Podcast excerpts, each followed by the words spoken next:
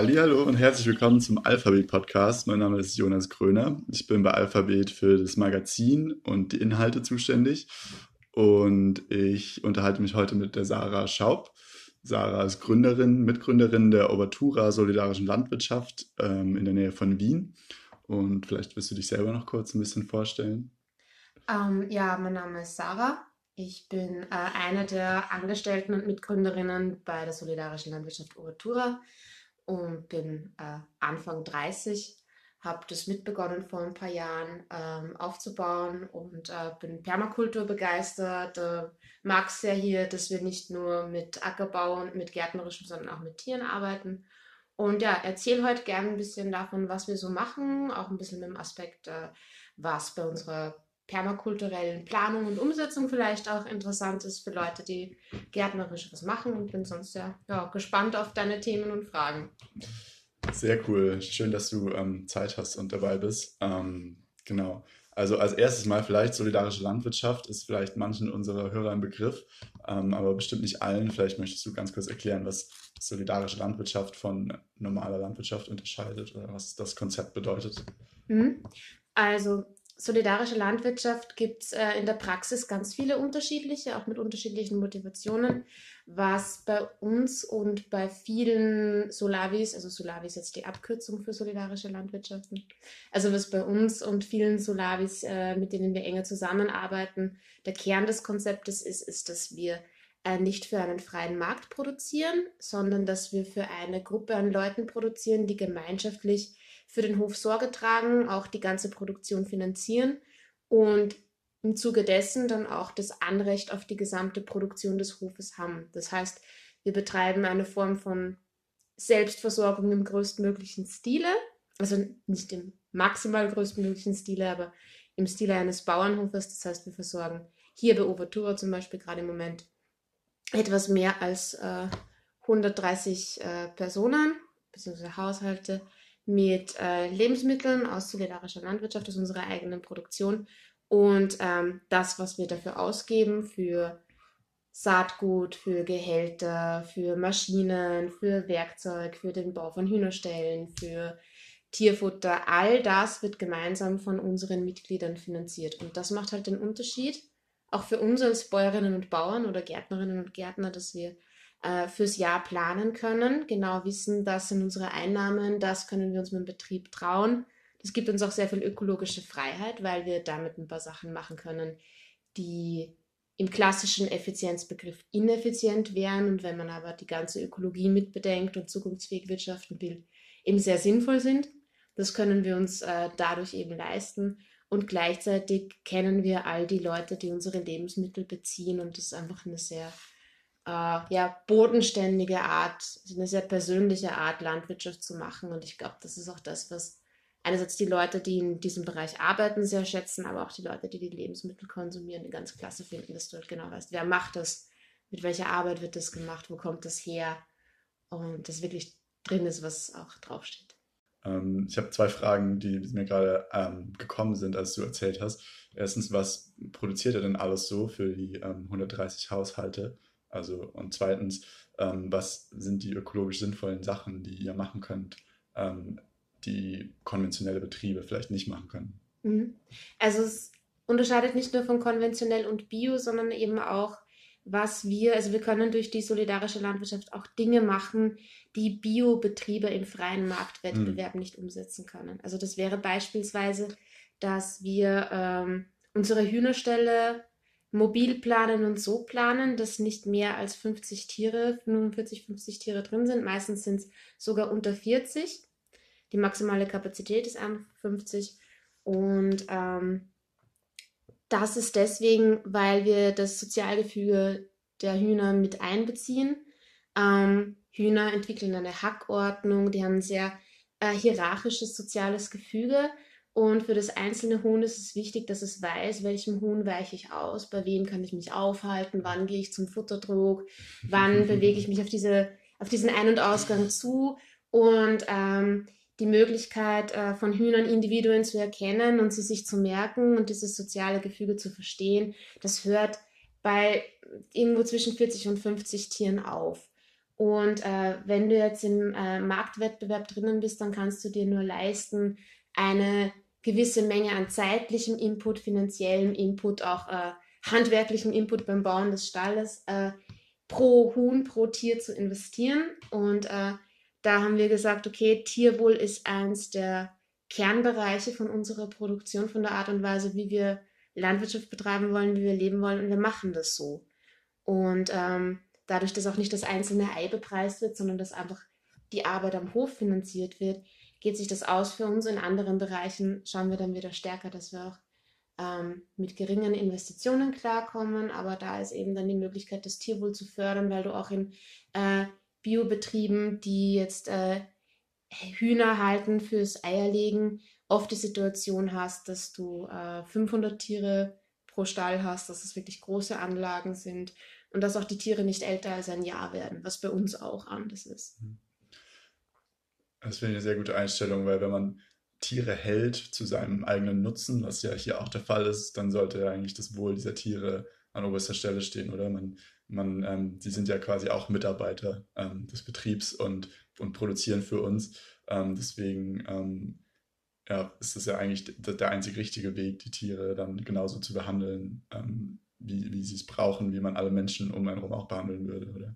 Ähm, genau, also das ist halt, also bei uns haben einige Tiere auch individuelle Namen, individuelle Geschichten. Wir haben auch sogar ein blindes Huhn, das wir sehr verhätscheln, das schon äh, äh, etwas in die Jahre gekommen ist und das halt jetzt dann, dann äh, die Einzelsuite zu einem einzelnen Stall und das halt, äh, weil sich so schon recht schlecht orientiert und sonst eher gepickt wird von den anderen und das ist halt das, wo wir sagen, das können wir uns leisten, das wollen wir uns leisten können.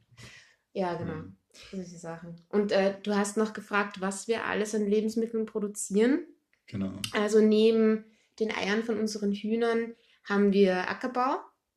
Das ist klassischer Ackerbau, auch zum Teil mit Traktor auf unseren Flächen, wo wir unterschiedlichste Dinge anbauen, wie derzeit zum Beispiel Hirse, Sonnenblume, Hafer, was dann auch äh, direkt so oder vermahlen oder zu Öl verpresst äh, oder zu Flocken gequetscht äh, zu unseren Mitgliedern kommt.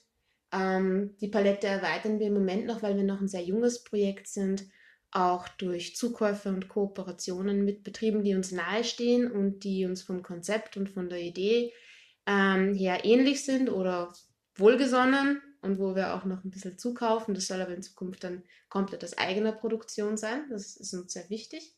Ähm, oder in einer verengten Kooperation, aber wo wir ähm, äh, über das äh, direkte Einkaufen und Verteilen sozusagen darüber hinausgehen. Also das ist der ackerbauliche Teil, wo wir eben versuchen, so eine Grundnahrungsmittelpalette zur Verfügung zu stellen. Dann haben wir einen eigenen Obstbau, ähm, der verschränkt ist mit äh, gärtnerischem Anbau. Das kommt, äh, also Obst kommt äh, frisch in unsere Kisteln, also wir verteilen das in Kisteln oder eben in verarbeiteter Form, also vor allem beim Fallobst, dann das kommt äh, wird eingekocht, wird zu Marmeladen, zu Musen, zu Chutneys. Und genauso auch den gärtnerischen Bereich haben wir so aufgebaut, dass wir das Gärtnerische entweder in Form von Grundnahrungsmitteln, sprich Kartoffeln, Erdäpfeln äh, und sonstigen Dingen, oder eben in verarbeiteter Form, also in äh, Tomaten, Paradeisersauce ähm, oder äh, Chili-Soßen und solchen Dingen oder verarbeitete China-Kohle, die man dann fermentiert zum Beispiel zu Kimchi machen kann. Ähm, Genau, so ist der gärtnerische Bereich organisiert. Wir haben ein paar Bienen, die noch, äh, also Imkerei steht am Anfang bei uns. Ähm, das soll auch mehr Honig in die Solavi mit reinbringen. Was haben wir noch? Die Eier habe ich gesagt. Das Verarbeitete, das Frischobst und Pâtés, Kräuter kommt immer wieder dazu. Und ein Bereich ist auch Pilze. Also wir haben Pilzzucht zum Teil auf Holz gemacht, weil wir auch einen Wald daheim haben. Also ist Teil der Betriebsflächen und ähm, zum Teil aber auch in Sackkultur. Und äh, da probieren wir gerade unterschiedliche Modelle, haben auch einen Betrieb, wo wir da sehr eng kooperieren und versuchen so über diese vielen einzelnen Bereiche mh, mm, einerseits ein vielfältiges Lebensmittelangebot zur Verfügung zu stellen für unsere Mitglieder und für uns selber. Und auf der anderen Seite auch, ähm, also diese Vielfalt ist natürlich auch angelehnt an sinnvolle Stoffkreisläufe. Und das ist halt irgendwie auch sowas, was uns recht am Herzen gelegen ist. Und was wir nicht machen, ist Feingemüse äh, oder das Frischgemüse, weil wir gemeinsam mit vielen anderen Betrieben kooperieren, die Gemüse machen. Also es gibt einfach Solavi, das Modell ist ein klassisches Gemüsemodell und äh, das funktioniert ganz klasse und ganz toll und wir kennen einige Betriebe, die das so machen. Und unser Ansinnen mit dem Betrieb war jetzt eben, äh, wir ergänzen. Also für die Leute, die sich mit diesem solidarischen Modell ernähren wollen, die finden, ach, cool, da bin ich dabei, da ermögliche ich irgendwie auch eine zukunftsfähige Landwirtschaft. Äh, äh, für die Leute die Lebensmittelpalette zu erweitern und irgendwo einen ersten Schritt zu setzen in Richtung von der Vollversorgung durch Solavi. Oh, das klingt äh, echt nach einer sehr, sehr diversen Palette an, äh, an Angeboten. Ähm, Diversität ist ein gutes Stichwort. Du hast am Anfang gesagt, ähm, Permakultur betreibt ihr oder ihr baut ähm, euren Garten nach, nach Permakulturmethoden an. Vielleicht kannst du ganz kurz also ich weiß, es ist sehr schwierig, weil Permakultur lässt sich nicht so leicht erklären, aber vielleicht kannst du ganz kurz zusammenfassen, äh, was Permakultur bedeutet und speziell, was Permakultur für Ovatura bedeutet. Mhm.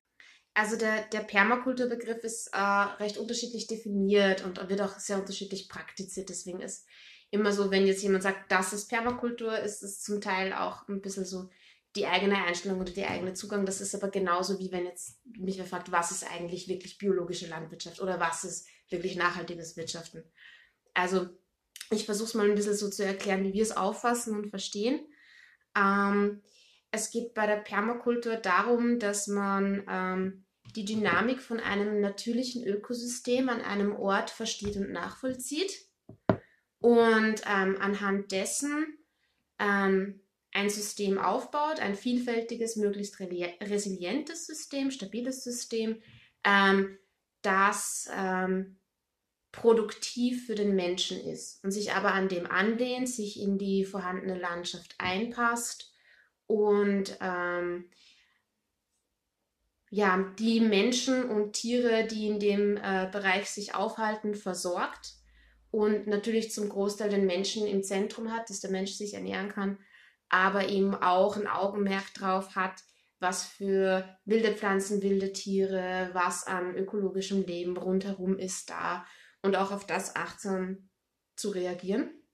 Und das ist ein Modell, das so in den oder ein Konzept, das weit verbreitet worden ist dann oder stark diskutiert worden ist, ähm, so ab den 70ern, ähm, so äh, wo sich auch, das war so die Phase, wo Greenpeace gegründet worden ist, wo ganz viel irgendwie so gesellschaftliche Diskussion war, ähm, wie versorgen wir uns, also es war auch so die gab es so eine ganz spannende, ähm, viel rezipierte Publikation, Die Grenzen des Wachstums. Mhm. Das war so der Zeitgeist und äh, aus dem heraus ähm, war die, die Frage der Permakultur, die heißt ja, ist ein Kunstwort, das abkürzt Permanent Agriculture, also dauerhaft mögliche Landwirtschaft. Und ähm, hat dann eben die Frage gestellt, okay, wie können wir uns äh, sinnvoll ernähren und trotzdem den Planeten so weit in Frieden existieren lassen, dass äh, für alle gesorgt ist.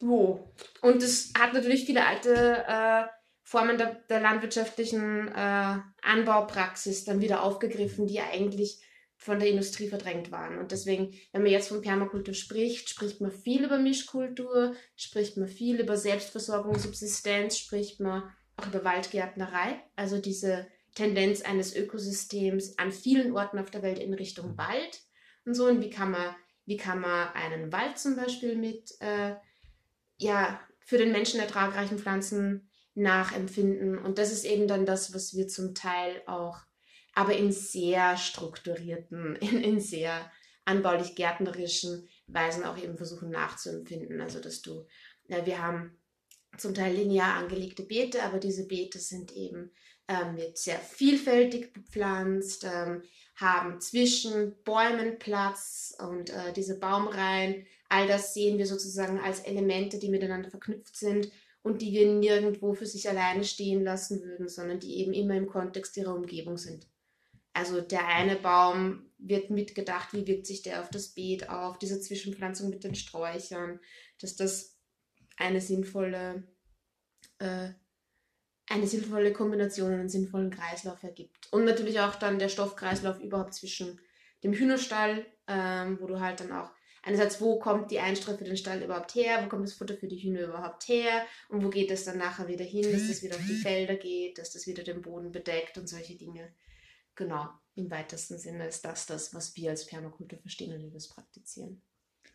Cool. Ja, was mir noch eingefallen ist zum Thema Permakultur, beziehungsweise was mir aufgefallen ist, was du nicht gesagt hast, was, wie ich Permakultur bisher ähm, hauptsächlich verstanden habe, ist, ähm, wie man die Natur für sich arbeiten lassen kann und die Vorteile nutzen kann, die, ähm, äh, die aus natürlichen Ökosystemen oder stabilen natürlichen Ökosystemen entstehen, ähm, die einem Arbeit abnehmen ähm, und, und es ähm, erleichtern, quasi leckere, gute Nahrung anzubauen. Also so Sachen wie ähm, Mulchen, dass das Unkraut nicht so stark sprießt und man nicht so viel jäten muss. Oder Mischkulturen, ähm, die sich gegenseitig stärken, um Krankheiten vorzubeugen und solche Dinge. Ähm, das war bisher mein, mein ähm, hauptsächliches Verständnis davon. Äh, eher aus so einer faulen Perspektive, weil ich mir immer so denke, ah cool, da kann man irgendwie ähm, so Synergieeffekte, wie es immer so schön heißt, nutzen und ähm, sich Arbeit sparen, weil ich eher ähm, manchmal ein bisschen faul bin. Aber ähm, wie du es gesagt hast, das ähm, ist auch eine, auch eine sehr interessante Perspektive auf jeden Fall darauf. Ja. Ähm, ja.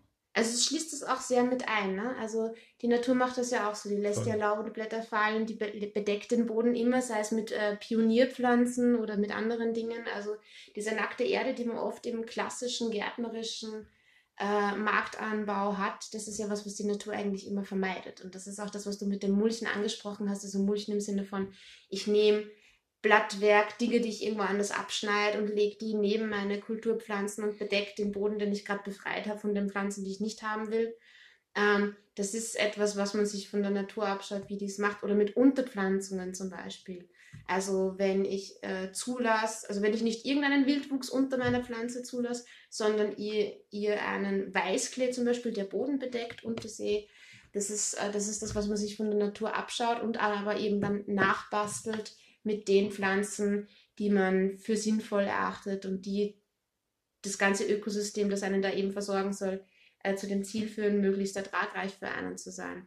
Mit dem Faulsein muss man, glaube ich, in der Praxis ein bisschen aufpassen. Also es ist, glaube ich, ich würde fast sagen, ähnlich arbeitsintensiv, weil du ja auch das Mulchmaterial von irgendwo herbekommen musst. Also, und du musst auch immer diese ständige Aufmerksamkeit auf die Kreisläufe. Du musst sehr viel, mit sehr viel Aufmerksamkeit, mit sehr viel offenen Augen ähm, durch die Gegend laufen in deinem Garten dann. Ähm, aber ich glaube, es ist eine, ja, es ist eine andere Form von, von Effizienz alleine zu sagen, äh, ich schaffe da etwas, was den gleichen Wert hat, nämlich, dass ich kein, kein Unkraut, kein Beikraut neben meiner Chili habe und die deswegen schön gut wächst und schön viel äh, Sonne und Licht kriegt ähm, und ausreichend mit Wasser versorgt ist. Ähm, und also was ich entweder mit, mit Hacken jäten, den Boden die ganze Zeit frei machen oder mit Mulchen oder wie es wir machen mit einer Kombination äh, machen kann.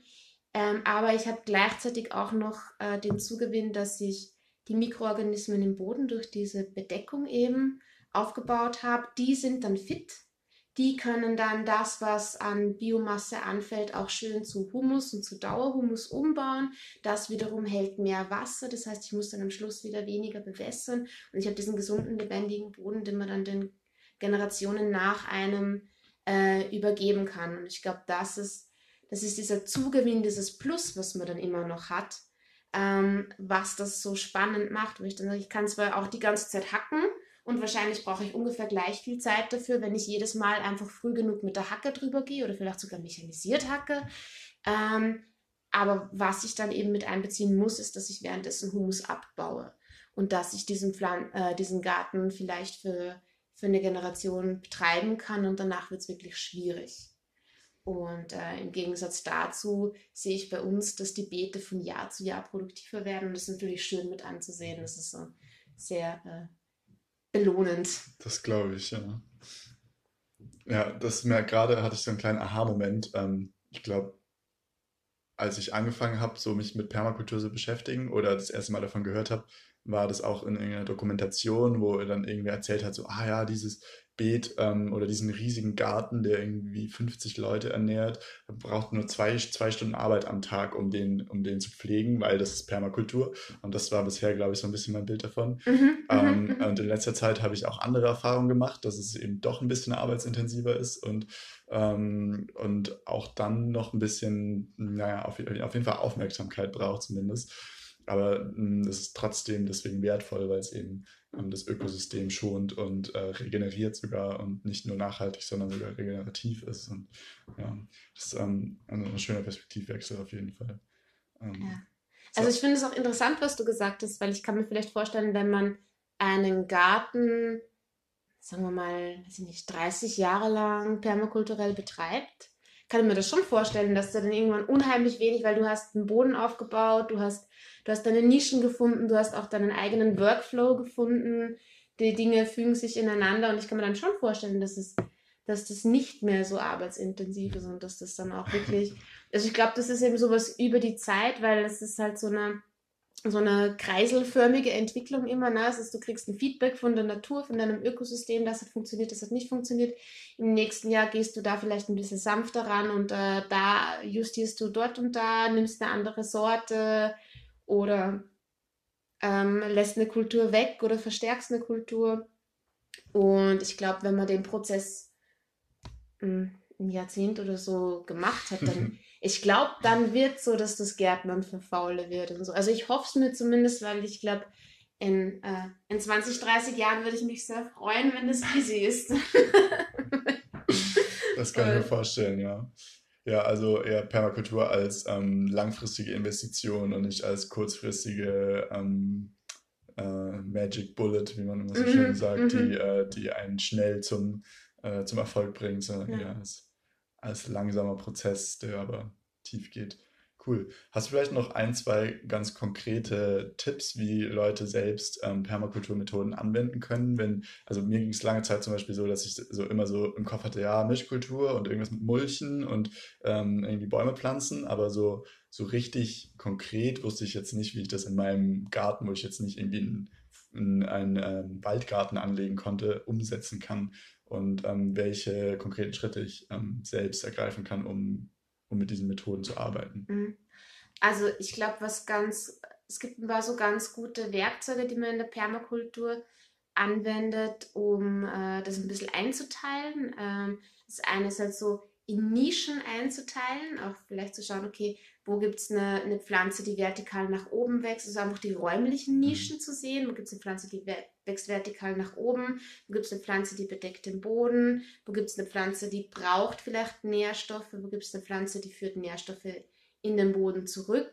Und wie, wie komme ich dazu, dass diese Pflanzen Früchte tragen, braucht es da Bestäuber, braucht es da gewisse Insekten, wie kann ich andere Lebensformen da auch noch anziehen, das ist du versuchst dir die Nischen im Raum und auch in der Zeit vorzustellen, also wann bedeckt eine Pflanze den Boden, wann klettert sie, wann schießt sie nach oben, wann blüht sie, ähm, Nischen in der Zeit und Nischen im Raum eben so zu erkennen und dann versuchen so gut zueinander zu stückeln, dass du eine kleine Pflanzengesellschaft oder Lebensgesellschaft eben ähm, machst. Und das kannst du in, im sehr kleinen Hausgarten machen, indem du, es gibt so diese klassische Milpa zum Beispiel, dieses Beet mit den, man nennt das so die drei Schwestern, mhm. wo du zum Beispiel den Mais hast, der nach oben wächst, dann einen Kürbis oder wie ich probiere es gerade mit äh, Süßkartoffeln, die eine schöne Bodenbedeckung machen und dann noch etwas, was auf den Mais zum Beispiel raufranken kann. Dann hast du ähm, sehr schön diese, also zum Beispiel eine äh, nicht stark wachsende, rankende Bohne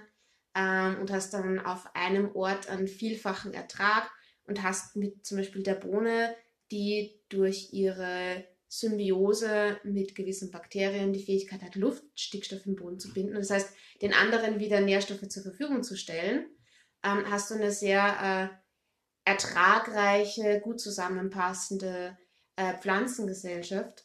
Oder wie es wird zum Beispiel, wenn man ein bisschen mehr Platz hat und man kann das auch mit Gehölzen machen ähm, oder hat eben Gehölze und Gartenbau wie bei uns, ähm, finde ich so eine ganz schöne Kombination, dass wir Obstbäume haben, diese Obstbäume sich immer so ein bisschen abwechseln. Also einmal hast du einen aus der Zwetschgenfamilie, also eine Zwetschge, eine Ringlotte ähm, und so weiter, eine Pflaume. Und dann hast du als nächstes wieder jemanden aus der Apfelfamilie oder einen, äh, einen Weißdornigen und dazwischen immer irgendwelche Sträucher. Das heißt, du hast diese große Abwechslung, wo du nie äh, die gleichen nebeneinander hast, das ist die Vielfalt. Ähm, dann nutzt du die Nischen im Raum, oben bilden die Bäume die Krone, du nimmst dann aber auch noch so äh, eine Strauchschicht und bei den Strauchschichten kannst du dann zum Beispiel sagen, okay, meine Obstbäume, die brauchen die Nährstoffe, die sollen Früchte liefern. Ähm, jetzt will ich in der Strauchschicht zum Beispiel etwas haben, was Nährstoffe in den Boden einbringt ähm, und gleichzeitig glücklicherweise bei uns auch noch sehr hübsch ist, nämlich der Blasenstrauch. Ähm, der ist eine Leguminose und der kann das gleiche wie die Bohne. Der hat in den Wurzeln auch wieder diese Knöllchenbakterien, die ihm helfen, den Luftstickstoff in den Boden zu kriegen. Das ist durch die Nischen im Raum schon mal genutzt. Ähm, und was dann sehr toll ist, auch so im Sinne von Nische in der Zeit, diese, diese Blüte vom äh, Blasenstrauch, die ist, das sind so ganz große Blüten und die ziehen so Holzbienen und Hummeln und wirklich so auf, auf große Blüten ähm, äh, ja, fokussierte Bestäuber auch an. Das gleiche machen wir auch mit, um die anzuziehen, haben wir auch zum Beispiel Muscatella-Salbe, der hat auch so diese großen, stark intensiv duftenden Blüten. Und ähm, danach, wenn die aufgehört haben zu blühen, blüht der Kürbis, den wir auch so, den, den wir dazwischen, zwischen den Obstbäumen und neben den Blasensträuchern äh, in Beeten haben.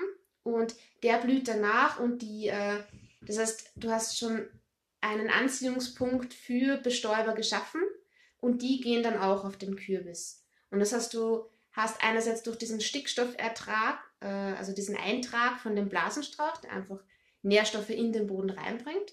Also ich weiß nicht, ob das alle Hörerinnen und Hörer wissen. Stickstoff ist so einer von den wichtigsten Pflanzennährstoffen. Wenn die wachsen muss, wenn die ähm, Früchte produzieren muss, wenn die Kürbisse machen muss, dann braucht sie Stickstoff, um das mhm. zusammenzubasteln. Und der Blasenstrauch mit den Bakterien schafft das eben. Andere Pflanzen können das aus der Luft nicht rausholen. Und das heißt, unser Kürbis hat jetzt einerseits die Bestäuber und andererseits die Möglichkeit, ähm, äh, Stickstoff aus dem Boden noch zuzugewinnen und schafft uns deswegen dann einfach einen höheren Ertrag. Und wir haben sozusagen zusätzlich zu diesen Obstbäumen, die in der Kronenschicht sind und diesem Blasenstrauch in der Strauchschicht, eine Bodendeckerschicht in unserem Garten, die, äh, die dann eben auch noch ertragreich ist. Und auf diesen drei Ebenen schaffen wir dann dadurch, dass wir sie zusammen staffeln, auf einem kleineren Fleck mehr Ertrag, wie wenn wir das alles nicht miteinander kombiniert hätten. Also wenn, wenn jede Kultur einzeln stehen würde, dann bräuchte es wahrscheinlich mehr Dünger von außen oder mehr, mehr ähm, ja, mehr Aufwand, um den gleichen Ertrag zu schaffen pro Fläche, den äh, ihr auf dieser Fläche in der Kombination ähm, schafft. Genau. Ja. Cool. Ja, also wenn ich das richtig verstanden habe, ist das Wichtigste eigentlich einfach zu beobachten, was im Garten passiert, oder? Und, ähm, und seinen Garten einzuteilen in, in, in, ökologische Nischen, aber auch seine Kultur einzuteilen in, in Nischen, ähm, äh, räumliche und zeitliche Nischen und sich zu überlegen, wann was passiert, was die Bedürfnisse der Pflanzen zu welchem Zeitpunkt sind und was sie auch bieten können. Ähm, und dann kann eigentlich nichts mehr schiefgehen, oder? Wenn man das alles richtig zusammenpuzzelt, dann, dann mh, mm, tut die Natur ihr Wunderwerk und, und äh, macht alles von selbst. so in der Art, genau. Das ist halt, was auch noch sehr spannend ist bei der Permakultur, ist, das in Zonen einteilen. Das heißt, wo kommt welches Puzzleteil dann hin? Mhm. Also ich sehe jetzt, da passen vier Puzzleteile zusammen, aber wo äh, gehört das hin in meinem Gesamtbild. Mhm. Und das ist, glaube ich, fürs Gartenplanen eine ganz spannende Geschichte, dass man halt einteilt in äh, sehr intensive Zonen, die Bereiche, wo ich mich viel aufhalte. Mhm. Da gebe ich die Pflanzen hin, die wirklich ein bisschen bedürftiger sind, die ich, oder auch Sachen, die ich alltäglich brauche. Kräuter, wenn ich einmal am Tag kochen möchte oder vielleicht sogar zweimal. Ähm, oder eben auch Dinge, die sehr empfindlich sind, die viel Aufmerksamkeit brauchen und weiter entfernt von den Bereichen, wo ich mich viel aufhalte, die Ecken, wo ich vielleicht nur alle drei, vier Tage hinkomme ähm, oder die nicht gut einsichtig sind. Mhm. Ähm, da macht man halt dann die extensiveren Sachen, die Sträucher, die Bäume. Ähm, und dieses Einteilen in Zonen ist irrsinnig hilfreich, wenn man die Natur für sich arbeiten möchte und aber weiß, man hat, also für sich arbeiten lassen möchte, aber auch weiß, ähm, das geht nur dann, indem man eben viel beobachtet und viel mitkriegt, ähm, dann eben auch nach diesen Aufmerksams Aufmerksamkeitszonen zu arbeiten. Und ähm, eine sehr spannende Zone, also man nennt die so Zone 1, 2, 3, 4 bis 5 in der permakulturellen Planung, ist die fünfte Zone eigentlich, weil das ist die äh, äh, unbeeinflusste mhm. Naturzone. Und es muss jetzt nicht unbedingt irgendeine, äh, muss jetzt nicht ein Hektar Urwald sein, ähm, wo man jetzt wirklich einfach stehen und wachsen lässt, was kommt, sondern das kann man auch im kleinen Garten umsetzen, wo man sagt, ähm, ja, ich nehme da einen Totholzhaufen, einen kleinen, einen Steinhaufen. Es geht sogar am Balkon, ähm, wo sich Insekten äh, oder diverse kleine Tiere ansiedeln können äh, oder das als Nische, als Lebensraum nutzen. Und das ist irrsinnig wichtig, damit diese ganze Permakulturgeschichte überhaupt funktioniert, ist dieses wilde Leben zulassen. Das Zulassen, dass sich äh, auf irgendwelche Fehler, die ich mache beim Gärtnern, dass die Natur Ressourcen hat, um das zu korrigieren. Mhm. Also, dass ich, dass die Natur Ressourcen hat, wenn ich da jetzt irgendwie zu viel Biomasse auf einmal in mein Beet hau und die Rosenkäferlarven explodieren, äh, dass die Natur die Ressourcen hat, äh, dass da äh, Schlupfwespen kommen können, die die parasitieren und die sozusagen sofort das Gleichgewicht, das sich gestört hat, wiederherstellen können.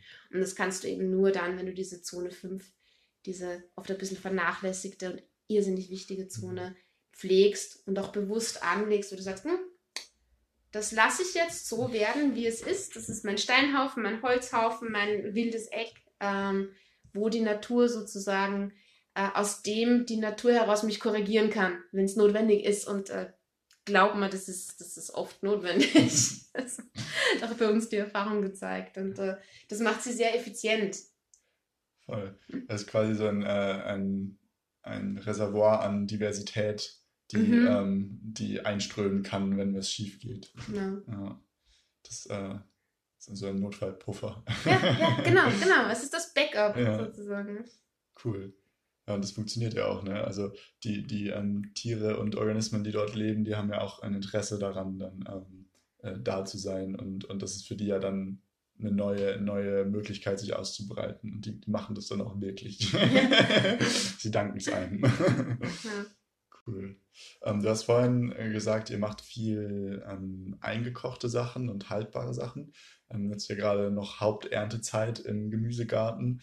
Ähm, da, da, fällt viel an äh, zum Einkochen und auch an Obstgehölzen und so. Ähm, hast du vielleicht noch ähm, so die ein, zwei wichtigsten Dinge als Tipp, ähm, die man beachten muss, wenn man selber Dinge haltbar machen will, indem man sie einkocht? Huh. Ähm, ich glaube, das kommt ein bisschen auch darauf an, ob man Sachen jetzt für sich selber einkocht oder ob man sie für andere einkocht und in was für Mengen man sie einkocht. Ähm, ich habe, also was für uns das Wichtigste war, war wirklich auf die durchgehende Erhitzung äh, nach dem Abfüllen zu achten. Also da gibt es ja die unterschiedlichsten Tricks. Also als ich noch so von, äh, äh, als ich so mein erstes Einkochen gelernt habe, war halt irgendwie noch so ganz heiß ins ausgespülte Glas. Einfüllen und dann äh, ein 80er Korn in den Deckel anzünden und zuschrauben. Was äh, mit so einer, ich habe so eine leichte pyromanische Ader, ich liebe das. Das ist dann aber leider nicht mehr umsetzbar, wenn du 150 Gläser oder 200 oder mehr einkochst. Ähm, aber ähm, ich glaube so, du kannst, glaube ich, wirklich die ärgsten Mischungen machen und, äh, und auch ein bisschen grobschlächtiger verarbeiten, solange du halt dann in dem Moment, äh, wo du das Glas befüllst und den Deckel schließt, einfach dafür achtest, dass alles mal auf über 100 Grad durcherhitzt ist. Also wir geben es danach immer noch in den Ofen und dass vorher ähm, der Deckel auch schön sauber war. Mhm. Ähm, wir streichen, also wir benutzen da halt auch einfach 80er Korn. Das ist quasi sozusagen das Desinfektionsmittel der Wahl dann in dem Zusammenhang. Ich glaube, was ganz gut ist, ist, das muss man halt aber auch als so ins Gefühl kriegen ein bisschen, ähm, ist äh, auf den pH-Wert zu achten, auf den Zuckergehalt zu achten ähm, und auf den Säuregehalt, also den e-, eben pH-Wert. Ähm, je basischer etwas ist, umso stärker muss ich aufpassen, mhm. dass es mir haltbar bleibt. Und wenn es dann auch noch basischer und süßer ist, dann, äh, dann muss ich mir überlegen, äh, wie, wie komme ich da drauf klar. Also Zuckermais einlegen, Kürbis einlegen, mhm. ist irrsinnig schwierig. Ähm, und wir haben dann eben angefangen, den Zuckermais einfach sauer einzulegen. Mhm. Das heißt, jetzt in Salate zu mischen und dadurch, dass zum Beispiel der Zuckermais ja eine sehr fruchtige Note hat, kann man zum Beispiel auch den Zuckermais so Sachen aufpeppen, insbesondere wenn man ihn einfriert oder so und dann später nutzt, äh, wie Steckrüben, Mairüben, das was jetzt eher so das unsexy mhm. Gemüse ist, was du halt dann reiben kannst und mit Zuckermais und ein bisschen Oregano in Kombination, kann dann alles davon, was der Zuckermais ist haltbar und die Steckrübe schmeckt nach was und so und man hat eigentlich einen ziemlich feinen Salat. Ich habe diesen Salat schon gegessen und der schmeckt sehr gut. kann ich bestätigen. und was halt auch eine gute Kombination ist, wenn man zum Beispiel Kürbis äh, haltbar machen möchte, was ja auch sehr schwierig ist, einfach so jetzt nur eine Kürbissuppe einzukochen. Man kann sie eben entweder sauer in Chutneys, äh, ist der Kürbis ganz klasse, oder wir machen viel äh, süße Kombinationen mit Kürbis, wenn wir Obsterträge haben, die sehr sauer sind. Also wenn man zum Beispiel Wildobst mag und diese Grichel, ich glaube äh, in Deutschland sagt man Mirabellen. Mirabellen, so, ja. ja. Also diese, diese Wildpflaumen, die oft, manche die, wo jeder Baum anders ist. Manche ja. sind ganz sauer, manche sind ganz süß, manche sind beides gleichzeitig. Ich hatte schon mal einen, der war unheimlich süß und unheimlich sauer gleichzeitig. Und zieht richtig den Mund zusammen, wenn ich an den denke. Oder auch äh, äh, Kornellkirschen, Dirndln, solche Sachen, die einfach viel Säure haben, Beerenobst. Und das kombinieren mit Kürbis ist irrsinnig spannend, weil der Kürbis eben diese Säure abfängt und mhm. gleichzeitig aber eben auch dadurch haltbar wird. Also so Kürbis. Äh, Kürbis-Kriechelmus, Kürbis-Dirndlmus, das sind äh, unheimlich leckere Sachen. Und das ist, glaube ich, so pH-Wert und Zuckergehalt irgendwie so ein bisschen immer im Auge zu haben, wenn man was einkocht. Ich glaube, das ist so gemeinsam mit dem Erhitzen ja, das große Geheimnis. Cool. Und ansonsten kann man sich ja eigentlich echt austoben, oder? Du hast gerade auch schon ein paar ähm, eher unübliche Kombinationen ähm, äh, erzählt. Aber also im Prinzip kann man ja eigentlich alles einkochen. Du kannst es ja mit Tomatensauce machen oder mm, also alles, was halt steril ist im Prinzip, oder? Kannst du in ein Glas packen mhm. und da drin abkühlen lassen. Und Aufpassen muss man bei hohem Eiweißgehalt, mhm. wenn, du, wenn du zum Beispiel echt Bohnen oder sowas ah, okay. einkochen möchtest. Ähm, da sollte man sich dann nochmal ein bisschen schlau machen in Bezug auf Botulismus. Also mhm. ähm, weil es Bakterien gibt, die wirklich auch gefährlich werden mhm. können. Ähm, es gibt aber ein paar ganz tolle Einkochbücher, wo das auch nochmal erklärt wird. Warum mhm. verdirbt etwas mhm. überhaupt? Was ist der Prozess, wenn etwas verdirbt?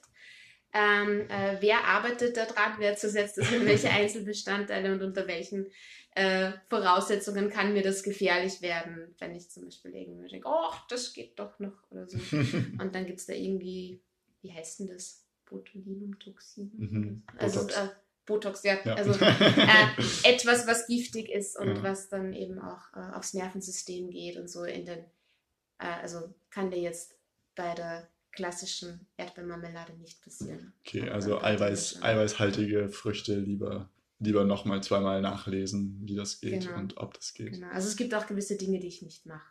Also wo ich ja. sage, ähm, das überlasse ich den äh, den Menschen mit einer absolut äh, perfekten Dosenfabrik. Aber die meisten okay. Dinge kann man sehr gut selber machen. Cool.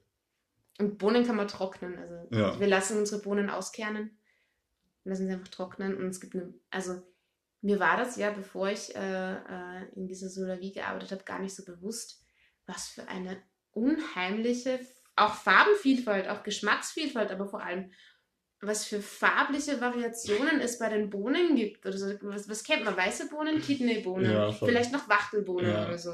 Und dann ist vorbei. Käferbohnen. Vier Stück. Und diese, also die Vielfalt an Bohnen, die, also die hat mich umgehauen. Und ich habe dann auch, ich habe von einem Achenor von mir, also Achenor ist so eine, eine Vereinigung von Kleinvermehrern und Vermehrerinnen, ähm, die eben die Sortenvielfalt erhalten. Und ich habe von einem äh, Vermehrer, haben wir da am Anfang, als wir uns gegründet haben, eine äh, Sammlung geschenkt bekommen.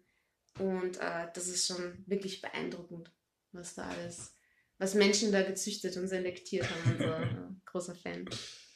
Der, ähm, der kleine, kleine Einfluss auf die Evolution namens ja. Mensch, der sich die schönsten Bohnen rausgesucht hat. Ja, ja, ja, ja, wir haben auch positive Spuren hinterlassen. cool. Ja, Sarah, vielen Dank. Ähm, jetzt haben wir einige Themen abgearbeitet, von äh, Tierhaltungsethik über Permakultur, Solidarökonomie, ähm, Einkochen. Immer vieles dabei. Das äh, war sehr, sehr, spannend mit dir. Ich hoffe, ähm, unseren Hörern hat es auch gefallen und ähm, vielleicht sprechen wir mal wieder in der Zukunft. Ähm, vielen Dank, dass du dir Zeit genommen hast. Ja, danke dir auch. War ein sehr spannendes Gespräch, hat mich gefreut.